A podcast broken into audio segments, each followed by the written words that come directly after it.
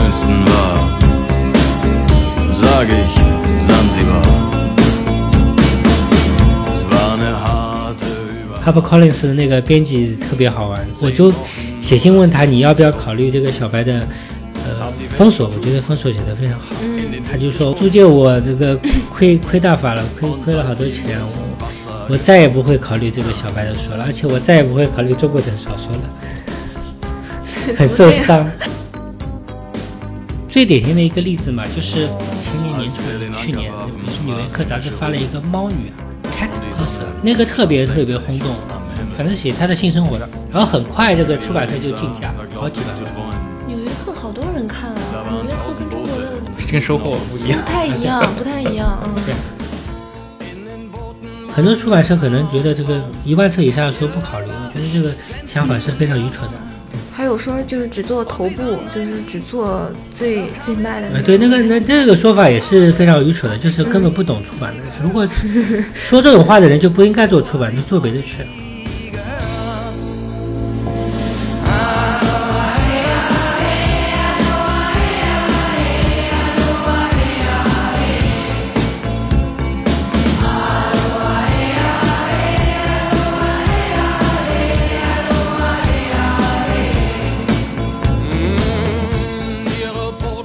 各位听众，大家好，欢迎收听本期的《忽左忽右》，我是陈彦良。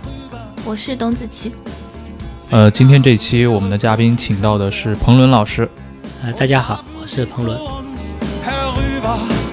Hey, und schon war die Party im Gange.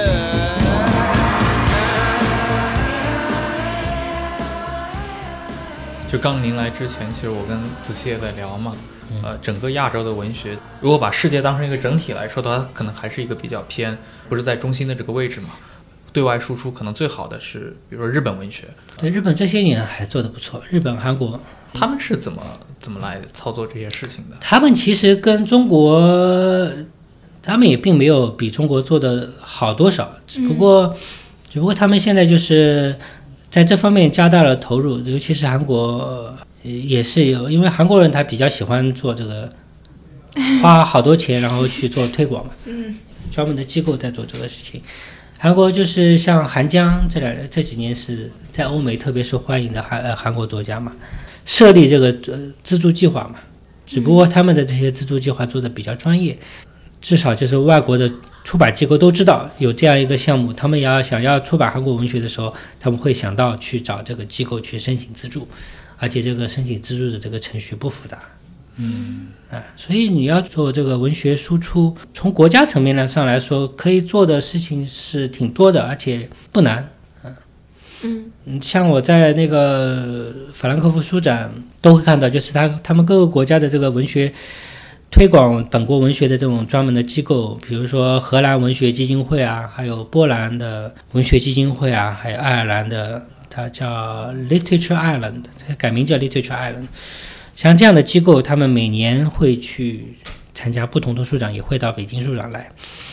他们来的目的，他们不是来卖版权的，他们来的目的是要向外国的出版社，让让外国的出版社知道我们有这样的一个机构，你们要出我们的作家的时候，你们想到来找我们申请资助。啊，就是他是会能分担一部分的经济方面的，对他们可成本以的，他们可以资助这个翻译，呃，翻翻译费用。嗯，比如说你翻译一本书，它至少可以翻译承担一半，一半的翻译稿费。哎，我们国家也是有的吧？我们有，但是我们据我所知，嗯，在国际的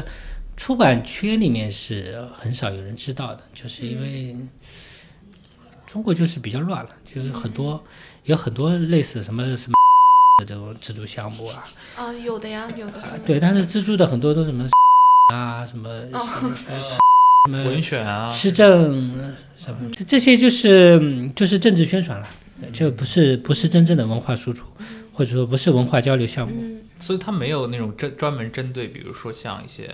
呃即使像《繁花》这种，在国内拿了这么多你文没学有奖，吗？有有，嗯国内有吧嗯国内有有项目可以申请，但是外国人都不知道。那我我我知道，我我告诉他们，你们可以申请的，而且我哦嗯我会帮助你们申请。嗯但上海的有两个项目嘛，上海是有一个上海文化发展基金会，是每年有一年两次有一个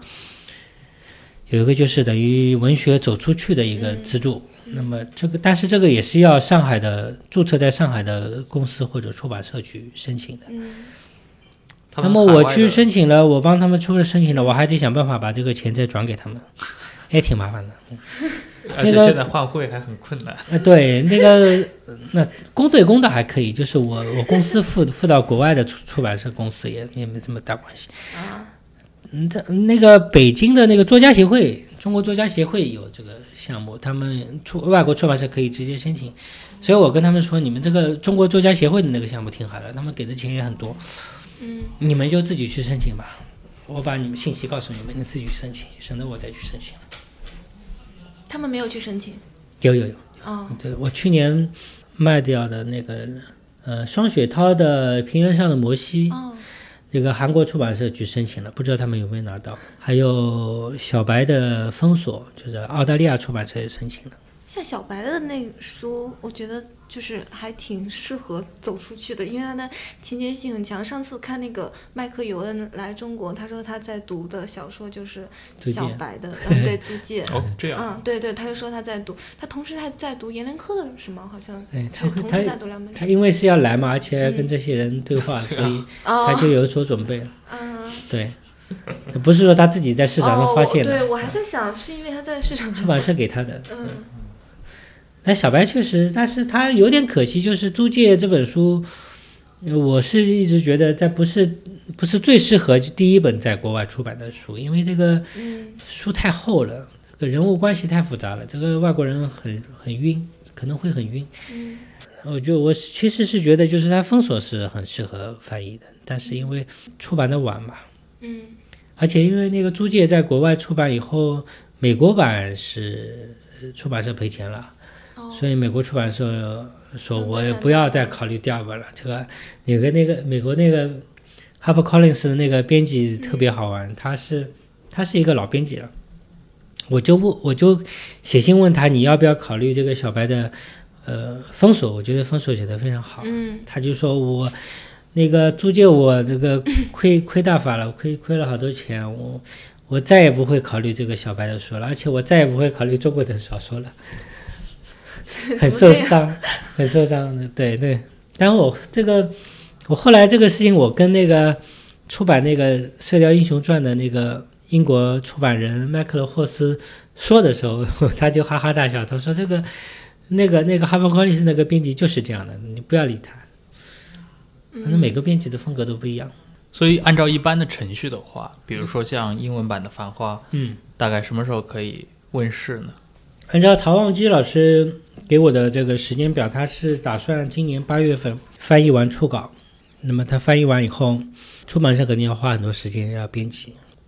二零一九年是不可能出版的，二零二零年能够出版的话就是、呃很好了。我估计可能要到二零二一年。嗯嗯，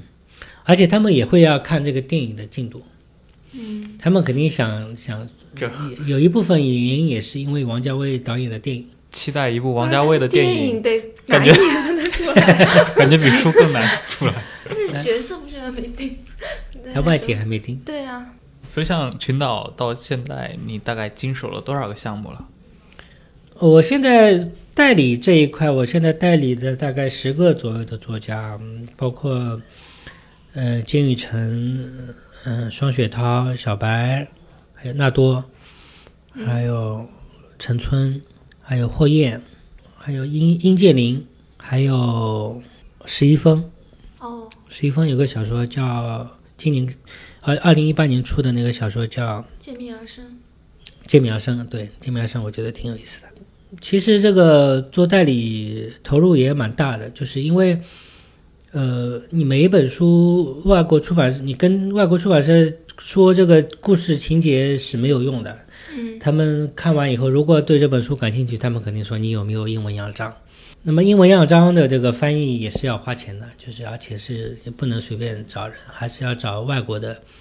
外国的译者或者英文非常好的，就是有翻译经验的这个翻译家来来翻。呃这个钱，嗯、有一部分是我我跟出版社说，你们能不能出这个钱？有有的书他们愿意出，那有的书，嗯，本身这个书就不是在出版社自己出版的，那就是我我自己花钱。那我们知道，好像中国的一直都知道是签字六十元的稿费嘛，对，国外国外不是这样算的，国外大概折算成人民币大概是一一个字一块钱左右吧，啊，哇那不塞错，这么那多给杂志写稿，国内一差个不多字就一这块个价钱。或者一个字半毛钱相当于。嗯他们跟我报价我是，呃有的人跟我报价是呃一个英文单词呃按啊这个算，零点一五美元，呃或者零点一五欧元这样，那折算下来就是大概，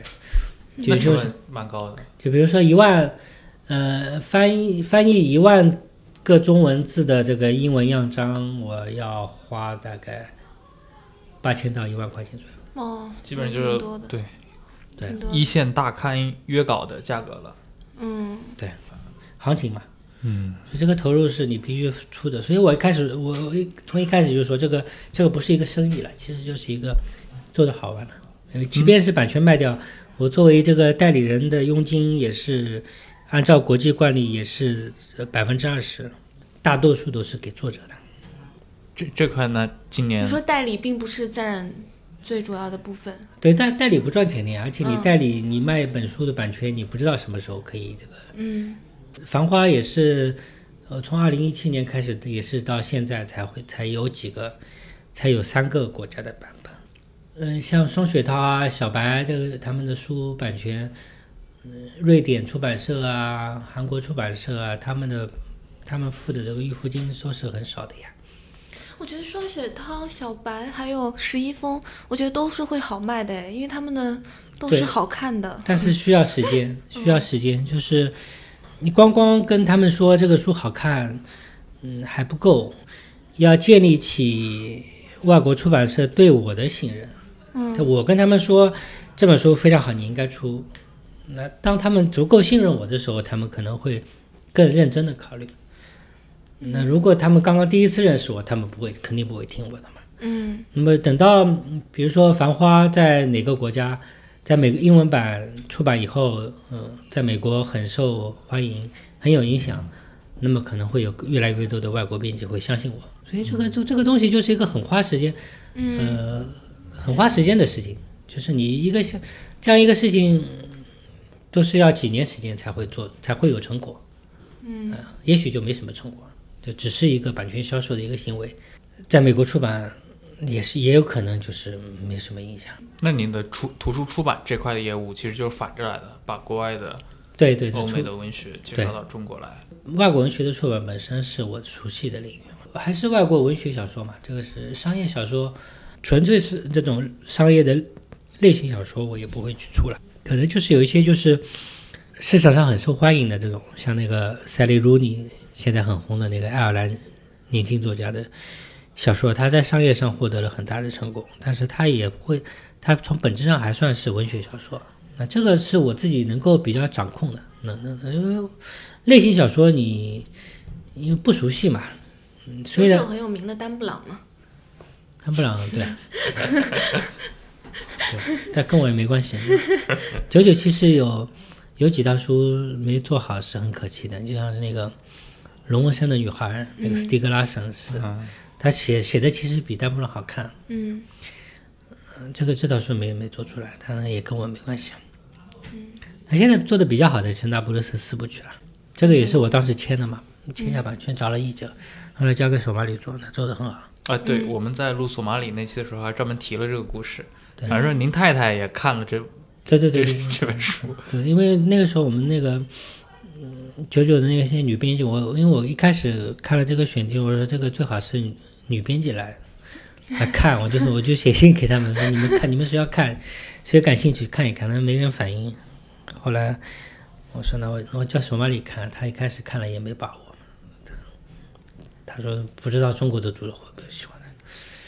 那我说那我带回去我给我太太看看，我我太太看了很喜欢。然后那个我们版权部的编辑又又来提醒了，说这个书现在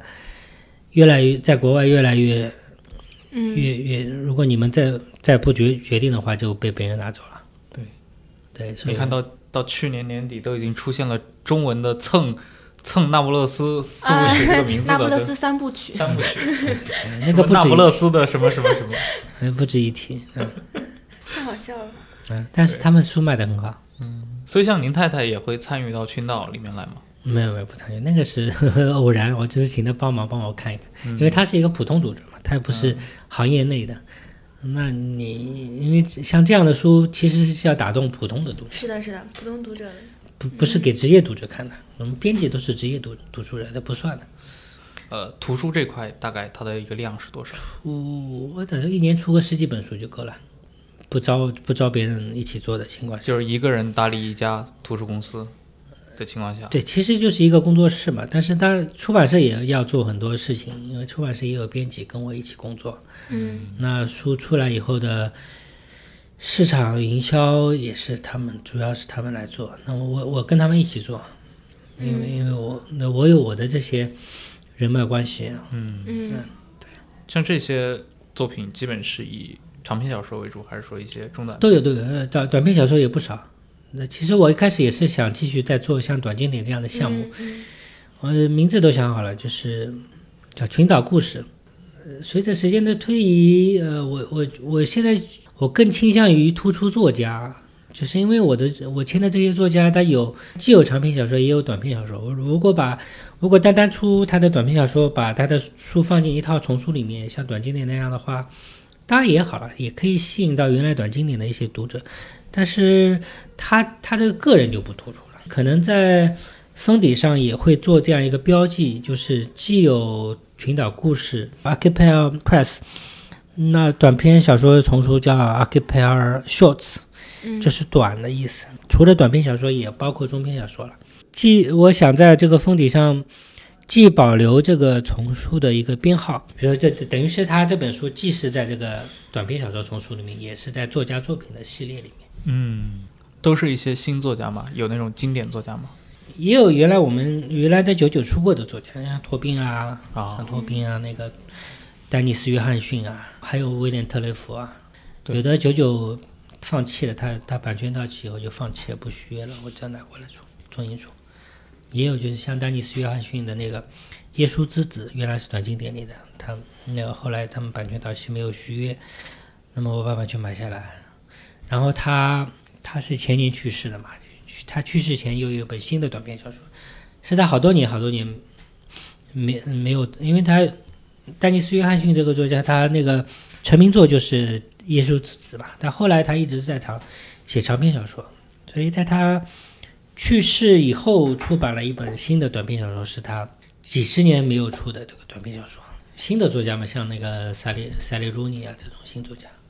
还有三月份要来中国访问的爱尔兰作家呃克林巴林巴雷特，因为什么原因访问啊？他是来参加老书虫文学节，哦哦哦，嗯，就爱尔兰也是爱尔兰那边大使馆邀请的。那么因为他们也他们也知道我要出他的中文版嘛，但是我中文版不一定来得及出，还在改。还有那个 James Baldwin 的那个一个长篇小说，就是被去年被那个拍成电影的，叫《假如比尔街可以作证》，但那个电影名称被翻译成《假若比尔街可以会说话》 就是不伦不类的，不知道、不知道谁谁干了这种事情。嗯，原来短经典对就是嗯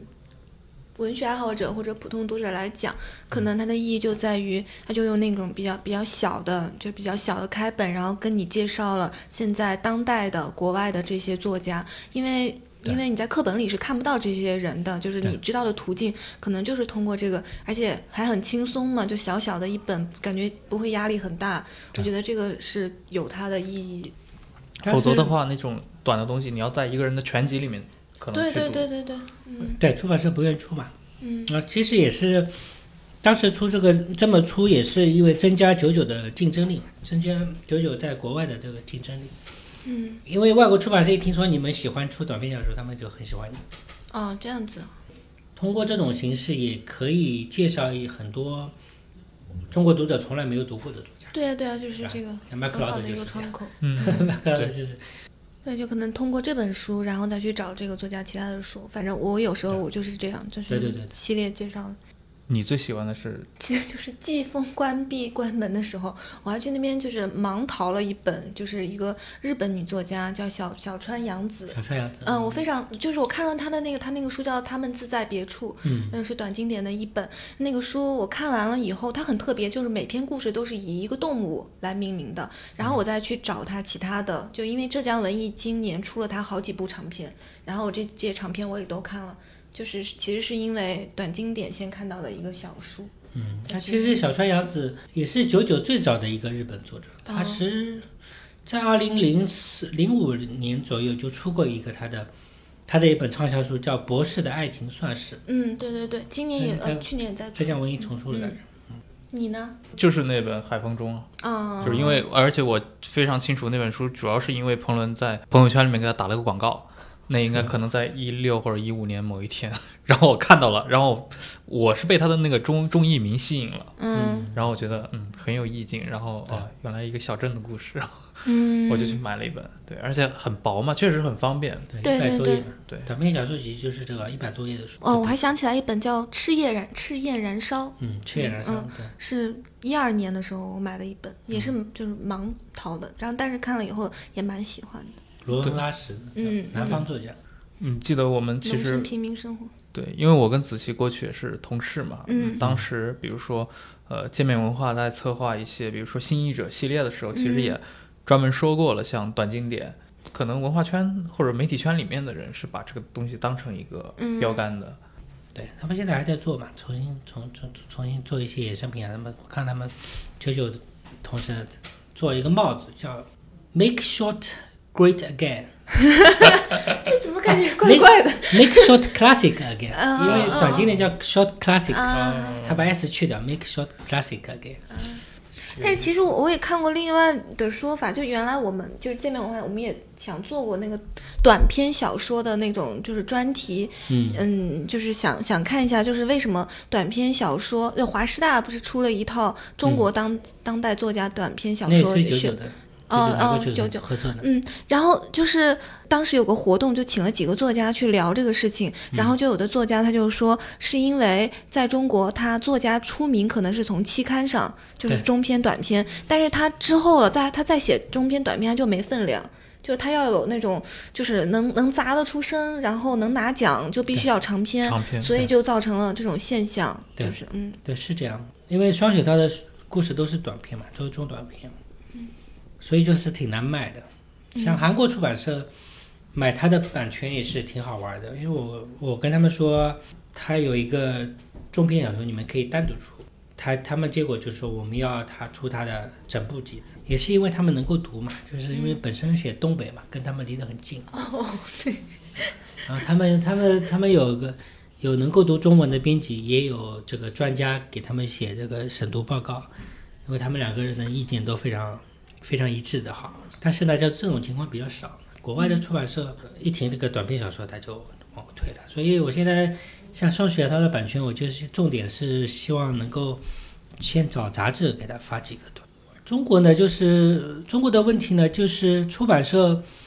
不太重视新作家的培养，都盯着有名的作家，然后经常是重复的出版。那国外，尤其像美国这样的出版这样的国家，他们的出版社就非常注意找新作家，因为其实的从生意的角度来说也是很正常的。新作家就预示着希望，就预示着增长点。嗯，他们把一个新作家捧红了，他的以后的书也会也会畅销的。但是不是在中国的话，像这类的事情，也就孵化年轻作家的事儿，都是杂志好像来还没有做，完全市场化，收获呀，或者嗯对，中国就是有这个文学杂志的这个体系，但是它没有进入市场。就你指的是，即使他可能在收获上发了那一两篇，但是也没有出版社来帮他们对，它不会说马上就是说变成一个出版现象。那在国外的一个作家如果有一最典型的一个例子嘛，就是前年年初还是去年，就比如说《纽约客》杂志发了一个猫女啊，Cat Person 好像写写 Me Too 的，那个特别特别轰动，反正写她的性生活的，然后就变成一个话题，然后很快这个出版社就竞价好几百万美元，就她的一个短篇小说。 《纽约客》好多人看啊，《纽约客》跟中国的跟收获不一不样。 太一样，不太一样，嗯。对，那但是你如果是我们有一个大众媒体，比如说对这个也是很多人看的这个公号对，就是像那个， 新事项，哎，也可以说新事项，或者是那还有一个典型的正正午故事，不是发过那个啊嗯嗯，泛语速是吧？呃嗯对对对嗯对那个对不是变成一个泛象现对，象对级那个确实是一个现 象，那个变成一个出版现象，出版社都去抢他的书，后来理嗯想国拿到了，嗯，还有那个那个诗人叫余秀华余秀华也嗯是变成一个出版现象。他们这是真真正的出圈了，对对对，打破次元壁了。中国这样的事情还比较少。中国的这些，比如说年轻作家，他很难通过顶级的这些杂志上发了作品了，对，我也很难立刻就变成一个出版现象。就在中国，一般是怎么成为作家的呢？进作协 啊，成为专业作家呀，对我也不 知道，很多人可能就在网上写了，跑到网上去写了。嗯，所以从网络作家转就是等于扶嗯正，被招安也是一种，你们知道的年轻作家嗯，怎么成怎么写出来的啦？不，这两年好一点，我觉得这两年年轻作家也还是很冒出来的多了，嗯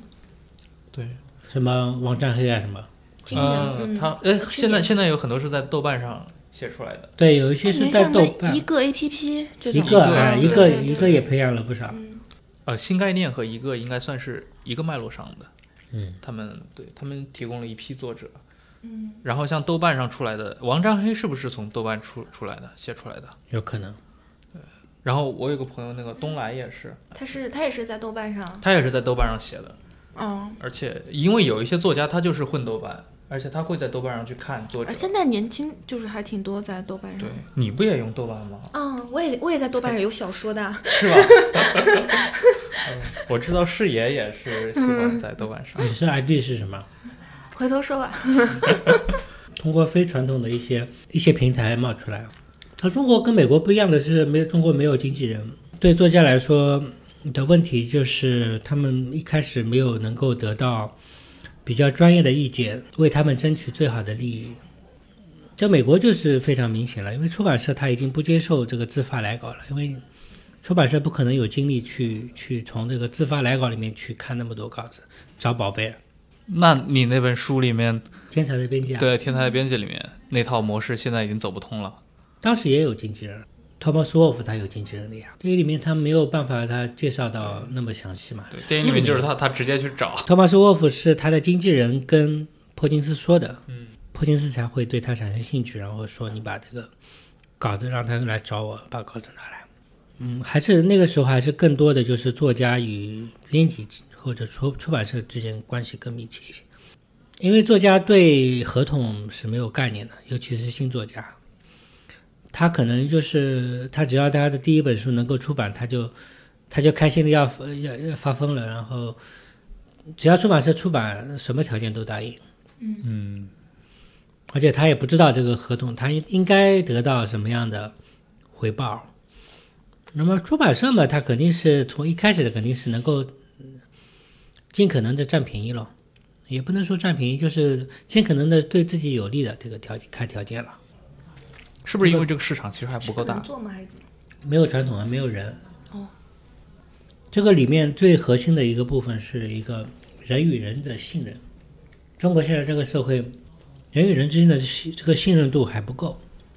如果你是一个作家，你必须要对我的专业水准是有充分的信任的。你相信我能够帮助到你，你相信我能够帮助到你找到最好的出版社，并且呢也没有不会坑你。对。那么中现在来说呢，嗯，中国的出版社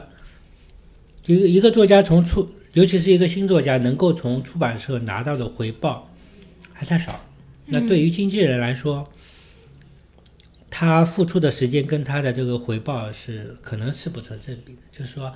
费了老劲把你的书卖给这家出版社，但也没有多少钱，可能一万块钱、两万块钱，他那个佣金。他他觉得我本来就没没没多少钱可赚，我还要再分给这个经纪人干嘛呢？那九九原来出原创作家吗？也有一点，因为嗯小白不是原创的，嗯也有一些，但不是少部分。叶兆元的最新的长篇就是九九，哦，对对对，是的，就出版社，我我不太清楚啊，因为我经常听到很多相反的意见，有的认为出版社这几年其实还蛮赚的，有的认为是被互联网冲击了。出版这个行业应该来说还是是从常理来说应该是增长的，增长了，对吧？嗯因为我看到易易林前年它那个利润都破亿了嘛，嗯，但是他们可能更多是很多教辅这块的东西对产品。但译文出版社译成文长也也是，挺快的也，很译文也厉害是，嗯，对对啊，你确实能发现，比如说我经常刷微博，我能看到，比如说像界面文化的那些读者们，嗯甚至包括像那不勒斯四部曲的那些读者们，嗯就你能看得出来，确实存在这么一批，他们不是说只看了这一部小说，他们会去系统性的有这方面的纯文学的偏好的。对，这样这样一批人口其实挺多的，而对且他们数量都很年轻啊，都是很多还在读大学，就这批人是源源不断的。对，所以说对于做出版的来说，嗯，这个市场还是挺好的，就是因为中国人、人口基数太大了，嗯即便就是读书人口在这个人口里面比例很小，那也足足够养活出版社了，而且可以让你出一些小众的书，嗯能卖个几千本，但是很几多千本，很多出版社可能觉得这个一万册以下的书不考虑，我觉得这个想法是非常愚蠢的。嗯嗯嗯嗯，还有说就是只做头部，就是只做最最卖的呃，那对，那种嗯个那这个说法也是非常愚蠢的，就是根本不懂出版的。如 果说这种话的人就不应该做出版，就做别的去。其实做别的也他也不会也不会走得很远，因为嗯其实所谓的头部不是这个这个头部的产品不是凭空出来的，嗯是你其实就像投资一样，你投你投十本书，但有一本书成功了，但并不是说你你只投一本书，这本书就会成功，是是在你这本书的成功是在你其他几本书失败的这个，这是有一个概率的，就是你说，也就是说你这个出版的产品这个结构要比较健康，你既要出一些可能不太畅销的书，也要出一些可能你觉得畅销的书，这个搭配，这个。呃这些观点在那个前段时间索马里，我我跟索马里去杭州做活动介绍的那本德国苏尔坎普出版社的那个已经去世的社长的那本书里面写的比较清楚，就作家和出版作人家嘛和出版人，对，书名叫作家和出版人，说法挺好玩的，就是你一个作家选择一家出版社，就是选择他的其他作家，选择这家出版出版社的所有的作家，还有选择这家出版社的编辑，选择什么什么，他有好几个好几个选择。嗯那还有说，那个出出版社应该怎么出版书呢？就要有搭配，就是要畅销的跟不畅销的搭配，要有名的跟跟不有名的搭配，年轻的跟年纪大的搭配在一起。嗯，对。有没有有没有看那个开卷信息？它每年都有畅销统计，呃，我就发现那个统计榜很有意思，它那个应该是每个月它都有统计，嗯但是其实那个统计榜变化不大，对第一名永远都是活着，第二名呃那个呃解忧杂货铺，然后基本上呃前十名大概有五本都是东野圭吾对，就是我就觉得哇，就原来我们这个市场就是大家喜欢的是就是只有这几种嘛，就是这个这个其实不太健康的，嗯就是也是跟这个中国的这个发行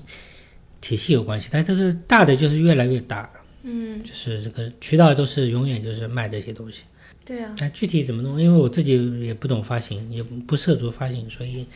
也不知道。就是新作品，新作品怎么出来，让它变得越来越大，要要动很多脑脑筋的。嗯，渠道是它肯定是难的嘛，它渠道它肯定是卖最好卖的东西的，它不嗯会去动脑筋的。那可能还是、呃还是需要出版社去动脑筋，去推动它的有潜力的书，嗯呃，越卖越大。应该早日让那个那不勒斯四部曲登上这个 前 十。哎，不大可能，我觉得，我觉得不可能的。在是吗中国这个社会里面，哎，不大可能。嗯而今天索马里还发了一条朋友圈，说那个上次他跟任宁见面，就任宁也是我另一个朋友，迟早更新的主播，就是他有一档播客，嗯呃，他其实挺喜欢看书的，但是他就跟索马里嗯说，看不下去，看第一第一卷看到一半实在看不下去， 嗯就这是有可能的。这个这个很正常，你有人看不下去很正常。就看书你是要有一个情境的。嗯我自己就好几次，就是有些书我其实可能几年前就翻过，但当时看的我就觉得嗯非常一般，我也不想看下去。很一个一个很意外的场合，你又打开它，你、嗯，你这时候才觉得呃我也是，我也是，就是有会有，当时觉得哇，这个书应该给两星，然后过了很长时间，觉得应该给五颗所星。以，所以，所以评价需要慎重，有时候要多等， 多后来等发多等几现年。，对比之下，觉得这种书还是很不错的。 对，所以那不勒斯是不是在美国会成为在第一名啊？什么，在很多国家会成为第一名，那中国 还不像。当然也，出版社也要做更多的努力。嗯现在我个人觉得努力还不够，那这个也不是索马里的问题，嗯，还需要投入。其实很多市场营销是要砸钱下去的，不花钱是，就是你就没有一个物物理的呈现，它要有一个呈现，要有一个覆盖面。嗯那所以很多很多商品它都是需要大规模的做广告的。出版社嗯当然，对出版社它没有钱去，不会有这个那么多钱去投入在广告上面，对呀、所以还是要动脑筋的。像是当年高圆圆推了那个追风筝的人，对然后哇，那个书就这个多充满省 了中力， 国三五线小多说，省力。对，这就跟那个什么马思纯前段时间跟那个张爱玲的那个，哦，因为是他要演那个对对对，要要第一炉演香了，变成第一香炉第，一项，上次那个海风中好像有一个有个年轻人喜欢的一个明星，也在微博里面推荐了一下。那挺厉害啊！这那本很书厉够害小众了，那跟那不 勒斯他推荐了几本书，我看他推荐了五五六本书，那也其中有这个追风筝的人，也有这本书。然啊后我看到，有追风筝的 人，然后有很多小孩去买这个，他们从来没听说过这本书，对，看了还蛮感动。嗯，很多人是没有渠道知道的，比如说你一到书店里全部都是东野圭吾，你怎么会去知道别的书？对你们不能知道，你对，这不所以他们的量大嘛，因为对啊购买的人很多是那种就不知道自己应该看什么，甚至没有形成这种偏好对的。啊对啊，对，所以出版社也要为好书做更多的事情，不要就是把这个，呃不要把书店、把渠道的这个位置让给烂出版社和烂书。对，反正有的出版社它就是太清高了，不屑于做这些基本的一些营销手段。有的营销好像也被人诟病吧，就是营销做的太过也会被人，对啊，说就是这个度要掌握好了。嗯就是我觉得很多时候还是有的，还是有一些巧妙的办法的，但是现在具具体的例子也很难举啊。但我觉得这个可能真的很吃经验，就是你市场得形成一批或者好几支这样的团队，对，他们就是他们能培养人，然后能给这个市场供血，最后他们能够把所把整个的出版界都覆盖掉。你在讲你在讲是什么什么意思啊？啊？不因是为我突然想到他们前一阵说樊登读书会，你知道吗？啊，我知道，嗯嗯，嗯，就说他们非常厉害，嗯，它是一档也是一档播客嘛，他们也 是。嗯，他推荐书方面啊什么的，就是嗯对，粉丝很多，非常多，嗯嗯但不知道他们他们怎么做的，我没看过，没听 过。我我也我也，对，其实我听的人很少。他好像还有很多线下的读书会，好像对对对对，因为他做了很多年了，对，喜马拉雅也是他们的一个股东之一。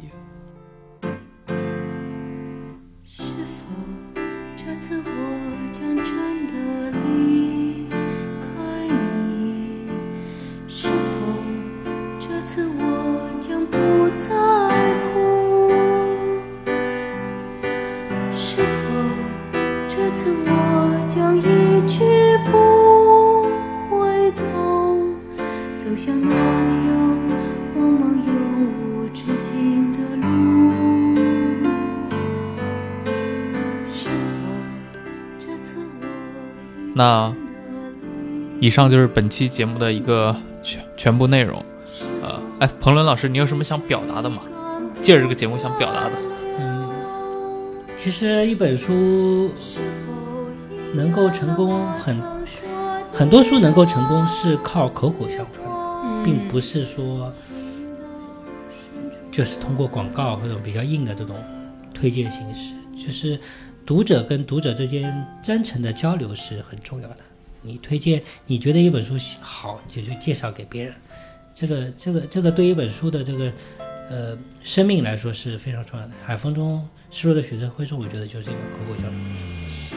感谢各位的收听，那我们下一期再见。谢谢大家。